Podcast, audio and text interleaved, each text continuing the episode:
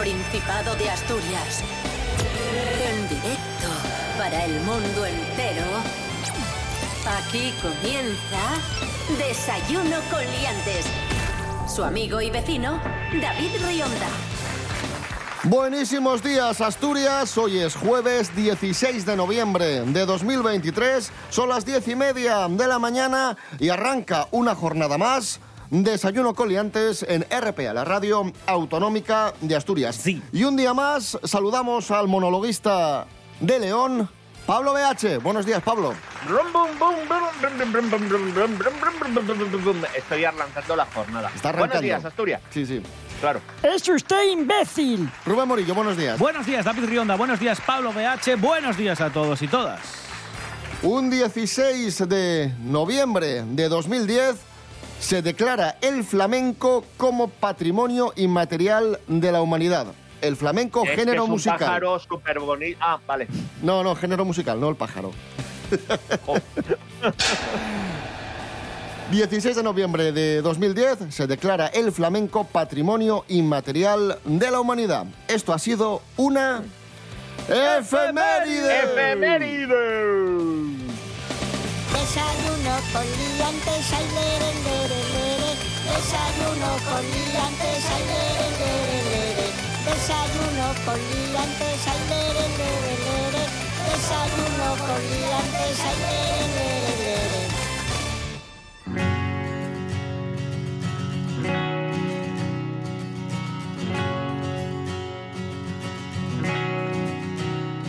Las defunciones triplican los nacimientos en Asturias en lo que va de años. Son- ¿Triplican? triplican. Buf. Son datos del SADEI, de la Sociedad Asturiana de Estudios Económicos e Industriales.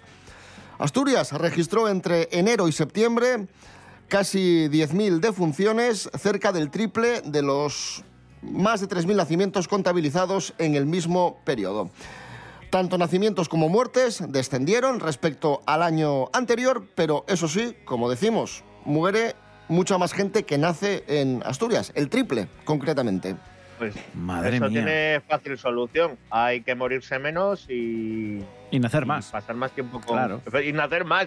Y pasar más tiempo con la pareja. No sé qué hacéis, que no lo hacéis. Claro, No te puta idea. vamos a pasarle un informe al gobierno del Principado con, con esto que tú dices, Pablo. En plan, de- el consejo es que la gente, que la gente nazca. O sea, tenéis, efectivamente, decirle a la gente, oiga, por favor, no se muera. O espere, Y- o espere a morirse cuando nazca alguien, Claro.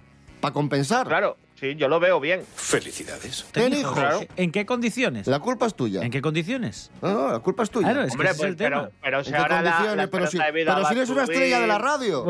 si no puedes tener hijos tú, ¿quién los va a tener? ¿Qué los voy a tener yo o Pablo? No, no, desde En fin. Yo, Como- yo soy de León, no os cuento en las Claro. estadísticas. Pablo no cuenta y yo, estoy yo, bueno, Sí, él- sí. estoy yo como para tener Él hijos. lo mejor que le puede ofrecer es un perro, o sea, así está el nivel. Aquí hay, hay nivel.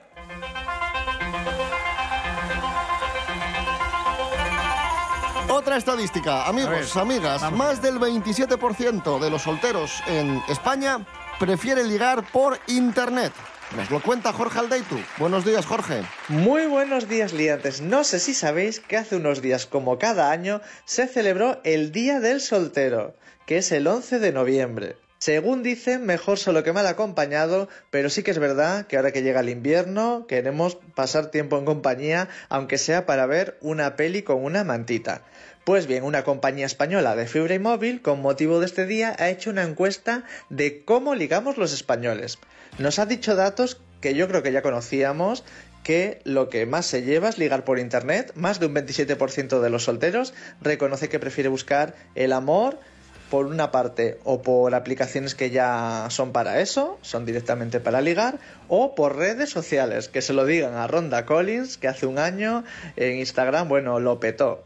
De todos estos solteros y solteras, un 11,2% reconoce que ha mantenido más de 5 citas en el último año. ¿Qué nos pasa a los españoles? Que nos da un poco de miedito esto de ligar por internet, ligar con desconocidos. Y tenemos el top de las cosas que más nos preocupan.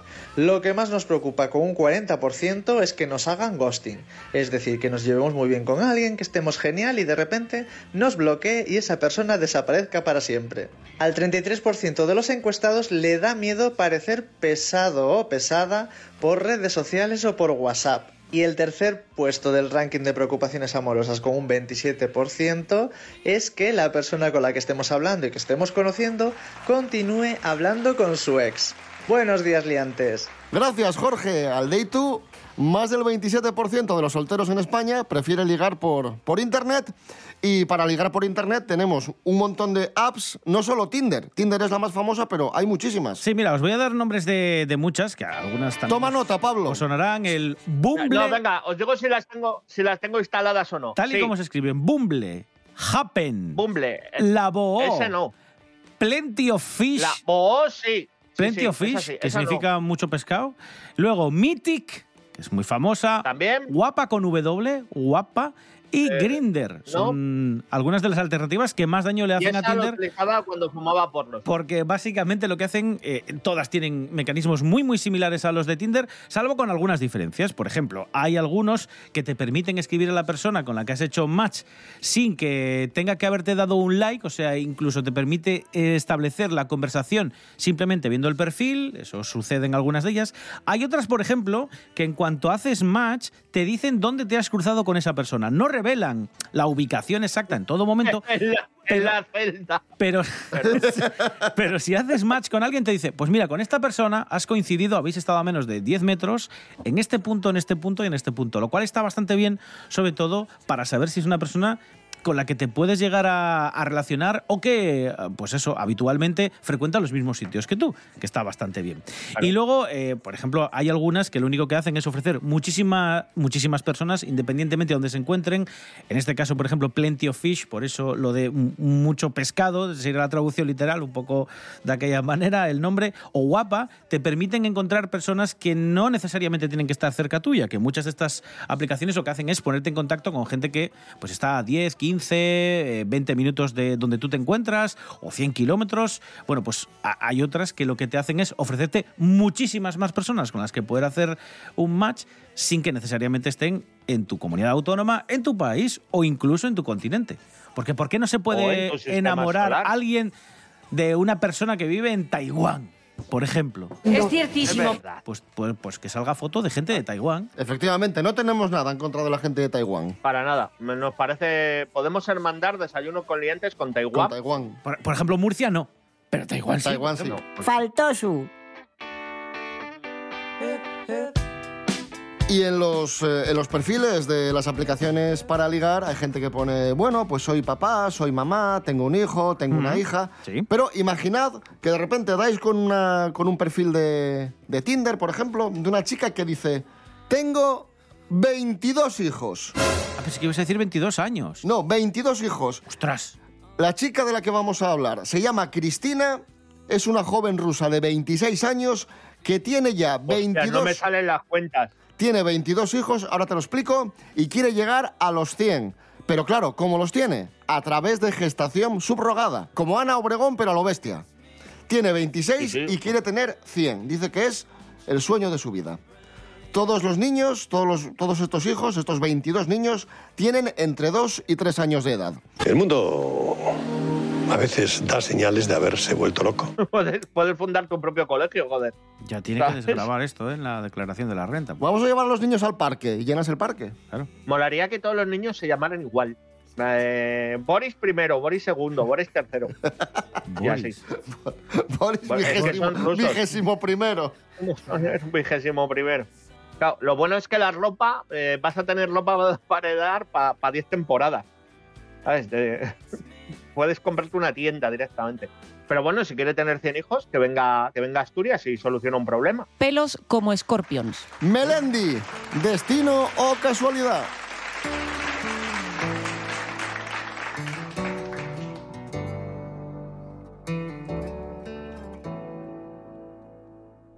Ella iba caminando sola por la calle, Pensando, Dios, qué complicado es esto del amor. Se preguntó a sí misma cuál habría sido el detalle que seguro Cupido malinterpretó. Él daba como cada noche vueltas en la cama. Sonó de pronto una canción romántica en la radio. Quizá fue Michael Bolton quien metió el dedo en la llaga. Y como le faltaba el sueño fue a buscarlo. Los dos estaban caminando en el mismo sentido. Y no hablo de la dirección errante de sus pasos. Él la miró y ella contestó con un suspiro. Y el universo conspiró para abrazarlos.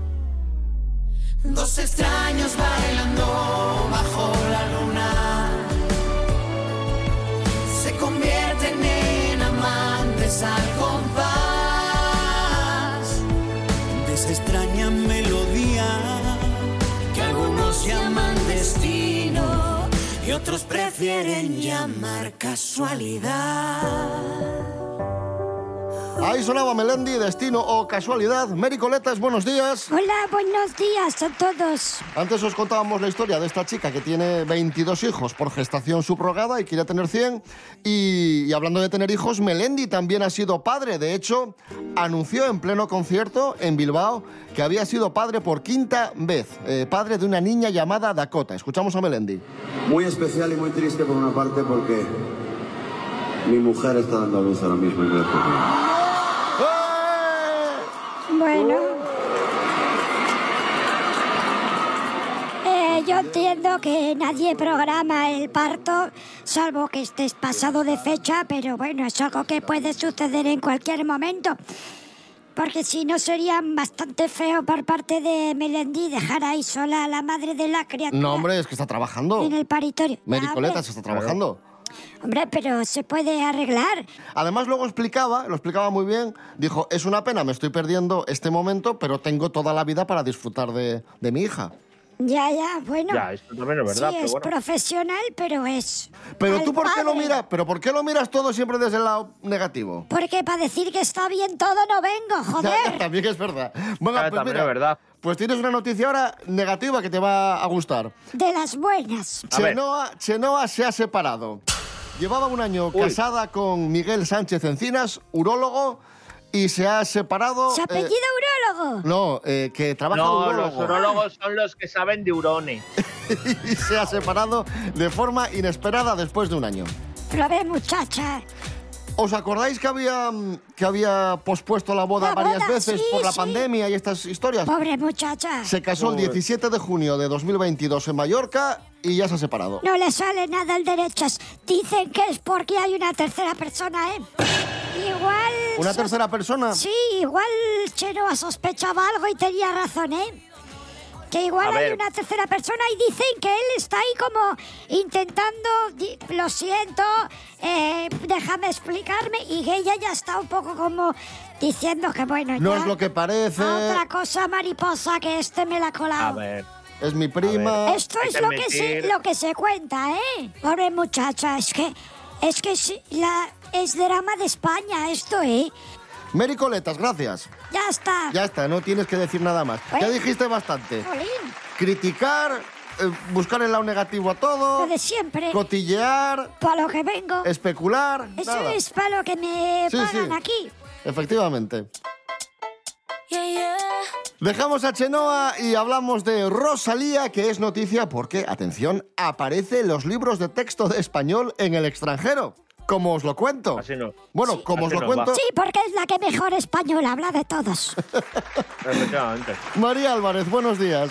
Pues sí, liantes. Una vez más queda demostrado que Rosalía es mucho más que una cantante. El impacto de su trabajo ha llegado a lugares insospechados. Tanto es así que una estudiante extranjera de español ha publicado una imagen en sus redes sociales de uno de sus libros de texto en el que la cantante aparece como un icono de nuestra cultura. Sí, sí, que Rosalía sale en una fotografía premio en mano en la que lleva una de sus características coletas altas, de las que ahora tanto se arrepiente, ojo al dato, y junto a la instantánea un texto en el que se describe así su meteórica carrera. Y abro comillas. Conocida simplemente como Rosalía, es una de las artistas más versátiles y prometedoras del momento. Sus composiciones se caracterizan por un claro deseo de juego y experimentación conceptual. No olvidan las fuentes clásicas y beben a la vez de las tendencias más nuevas. El resultado, la metamorfosis, la transformación. Y cierro comillas. El escrito, además de servir para que los estudiantes aprendan y conozcan algunas de las expresiones más comunes del español, también es una excelente forma de transmitir los valores del esfuerzo, el trabajo a mares y la creatividad sin límites de una cantante que revienta todos los moldes. Bueno, pues ahí os dejo la noti de hoy en la que recojo que Rosalía aparece en los libros de texto de español en el extranjero. My Spanish Class. Venga, un beso, liantes. Hasta mañana. Mua, mua, mua, mua. ¡Feliz día! Gracias, María Álvarez. Y ahora vamos con la agenda de fin de semana. Serapio Cano Bayer, buenos días. Hola, buenos días. ¿Qué tal, profesor? Bien. Vamos con la agenda de fin de semana. Miren, les traigo varias cosas. A ver. Si quieren ir a ver eh, cosas guays, pueden ir al centro Niemeyer. Porque en el centro Niemeyer hay una proyección de 5 eurinos que cuesta, pues eso, nada, lo que dos cafés. Por cierto, hoy jueves está en Oviedo, en el Ópera Café, Felipe Mateos, el comediante Felipe Mateos, que viene... Uy, tenéis que ir, tenéis que ir, es muy bueno, muy bueno, muy bueno. He dejado de fumar porque me han dicho, fumar retrasa el crecimiento. Y yo, no estábamos como para jugárnosla, feliz. La otra consecuencia de fumar es que te dé cáncer. A mí el cáncer no me preocupa. Pues, quiero decir, o sea, ah, cáncer a mí, va. Ah, me, me preocupa la quimioterapia. Porque si me dan quimioterapia vais a empezar a llamarme Kaiju y no me hace ni puta gracia. Pues a las 8 de la tarde va a estar en el Ópera Café de Oviedo, ¿vale? La entrada también muy baratina y además con consumición incluida. Y si quieren podemos cerrar con, pues por ejemplo, ¿qué digo yo? Mm, En la sala Albeniz. ¿eh? Vale, venga. ¿Qué hay en la sala Venga. Albeniz? Pues en la sala Albe... eh, perdón. Sí. En la sala Albeniz de Gijón. Sala Albeniz. Raiden. Raiden. Sí. Escuchamos a Raiden, sala Albeniz de Gijón. ¿Cuándo y hora? Hoy a las 9 se abre la puerta y empieza a las 10. Pues ahí está. Calle de la Llorería, Raiden. Al que quiere jugar con fuego pero odia quemarse. A vendedores de humo que buscan claridad. Al que se mete donde cubre y traga agua hasta ahogarse. Seco que pide que se moje los demás. Al equidistante travestido que choca. Con el discurso de que los extremos se tocan. Al de las medias tintas que busca cantar victoria Pero di que media tinta escribe una buena historia. Que vive del recuerdo y el presente le explota. La cara le estalla por mirar su ombligo. Al que pasa mal rato de ver que te doy el mismo trato que lograste que contigo. Síndrome de Lucifer, que solo es hacer de cruel porque antes con él lo habían sido. Al que pide peras al alma y manda donde amargan. Correo no va a haber sitio. Betty cierra al salir. Que de ir tanta peña se ha puesto pequeña, no hay donde vivir. Como una Magdalena, sabes por dónde voy. Se a llorar, pero no te voy a decir quién soy. A llorar a la calle de la llorería. Que yo ya lo lloré, que yo ya lo lloré. A llorar a la calle de la llorería. Que yo ya lo lloré, que yo ya lo lloré. Perdona la ironía, que me ría, me ría y me ría. Pero esa penita no fue mía. Yo ya la lloré, Al indeciso que se queda a la espera, porque hay cosas que llevan su tiempo hasta que el tiempo se lleva. Y cuando ya no hubo nada que perder, solo ganó el tiempo perdido. Se queja de que no hay tiempo añadido. Al valiente impresentable que quieren que hablen de él aunque sea mal. Al ofendido que despelleja por la red sin miramientos para que no vean su inseguridad. Al buscador de caso que teme que lo olviden. A las bocas que no dicen pero siempre piden. A los críticos más duros que tienen la piel más fina. Lengua piperina pero en una oreja que oiga lo que opinen. al eterno arrepentido por todas las veces que no quiso estar, que se ve más solo que la una porque ahora que si quiere no tiene a su lado a nadie quien llorar. Y ya está entrando por la puerta nuestro experto en cine Miguel Ángel Muñiz, Jimmy Pepín. Jimmy Pepín. Jimmy Pepín. Jimmy Pepín.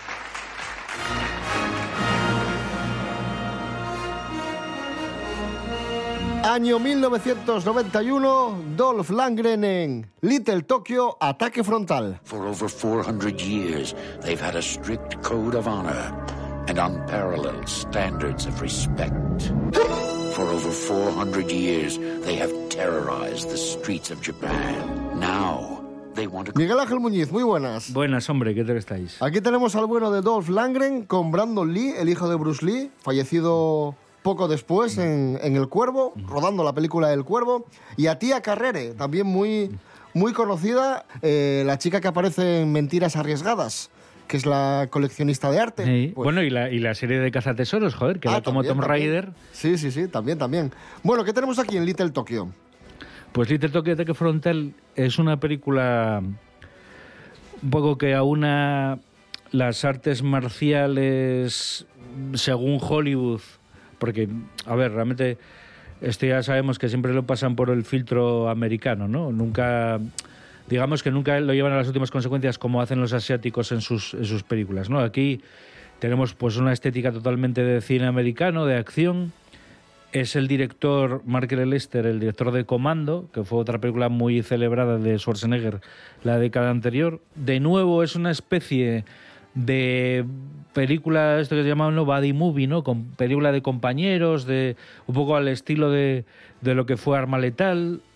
Tango y Cash quizás es a lo que más se le parece, porque es una película con mucha acción y mucho humor. Quizá el referente más claro sea Tango y Cash, seguramente, sí. Y este caso, Brandon Lee y Dolph Lundgren, como decías, además en su momento de mayor apogeo, porque es más o menos la época de, de Soldado Universal.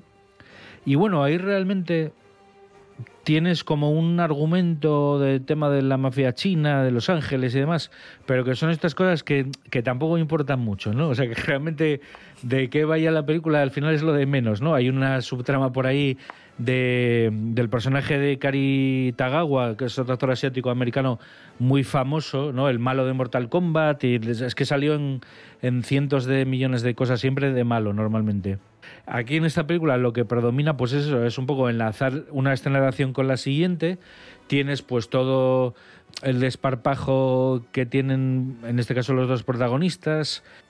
Todas las escenas de acción, a pesar de que la película está cortada, dura como 75 minutos o algo así. Es que encima es eso, ¿no? Que la película era más larga, la cortaron, pero es le pasa un poco como a Cobra, la del la de Stallone, ¿no? Que seguro que la versión completa tenía más sentido y más coherencia el guion, pero realmente la película con esas duraciones está tan sublimado, todo, o sea, va tan al grano y pasa todo tan rápido y estás como tan absorbido por la historia que realmente creo que tiene más cosas positivas que que si fuera más larga porque ya sería más denso, tendrías a lo mejor ya tendría altibajos de ritmo. Esto va todo como un tiro, todo para adelante y siguiente escena, y siguiente escena, y siguiente escena, y ven, y para acá y para allá, con, con mamporros por arriba y para abajo, coches explotando, edificios explotando, peleas con katanas, lo que te digo, Dolph Lundgren haciendo ahí... Bueno, pero ¿qué es lo que quieres? Claro. estas películas, es lo que buscas. O sea, realmente ahí yo creo que es bastante honesto porque quizás se diferencia a lo mejor de estas películas de ahora que duran todas dos horas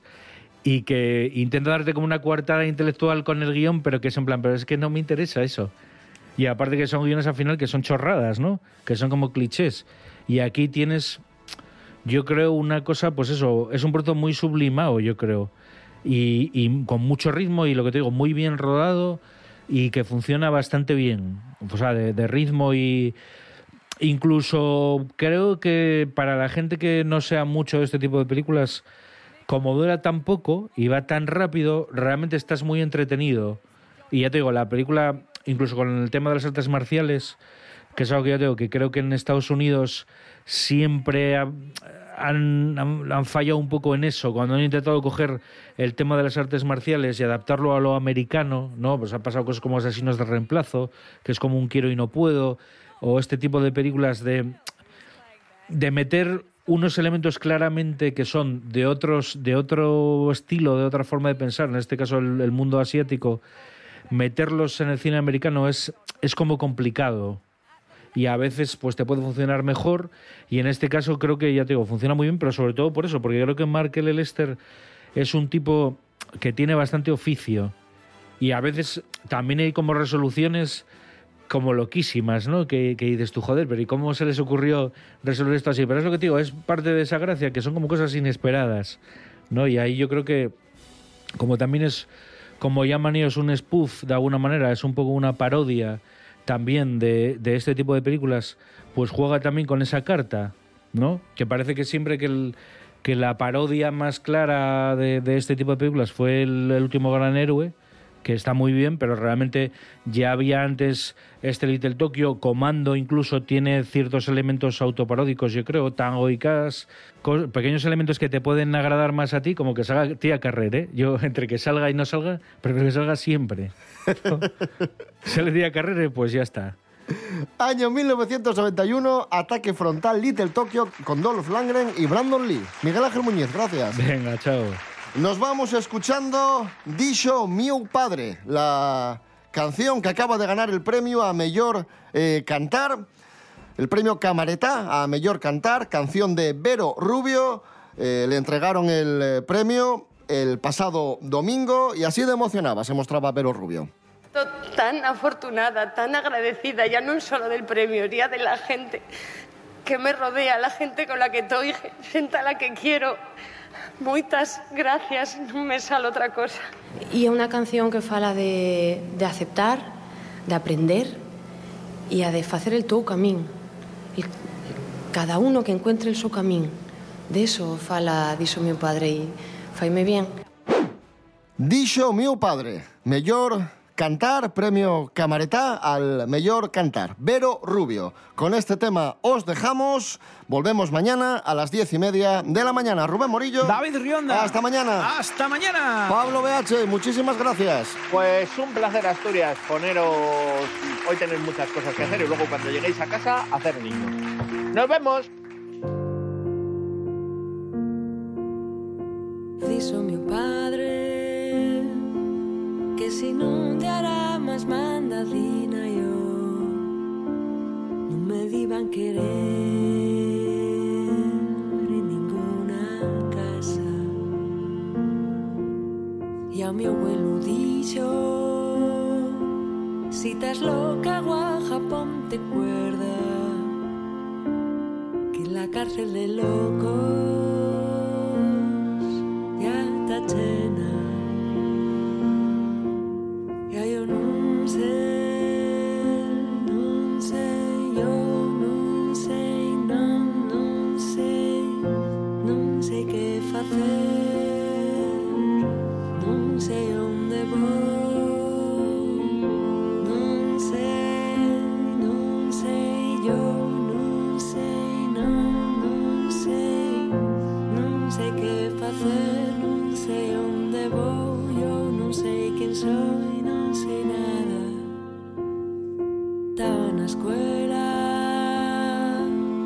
estudia moito e obedece e saca notas, que las notas son cuartos pa mañana. E a miña madre dixo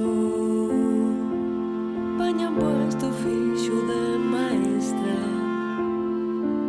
Que se os trabachan pouco